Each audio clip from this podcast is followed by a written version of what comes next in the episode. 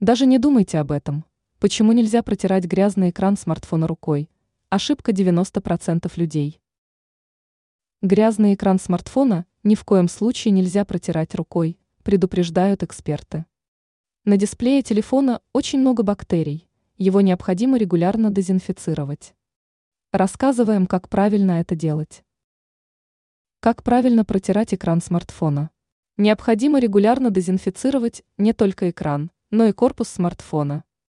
Сделать это можно с помощью влажных дезинфицирующих салфеток. Также для протирания экрана телефона можно использовать безворсовые салфетки для очков. Использовать жидкость для мытья стекол, перекись водорода и другие подобные средства запрещено. Специалисты рекомендуют проводить дезинфекцию смартфона минимум раз в неделю.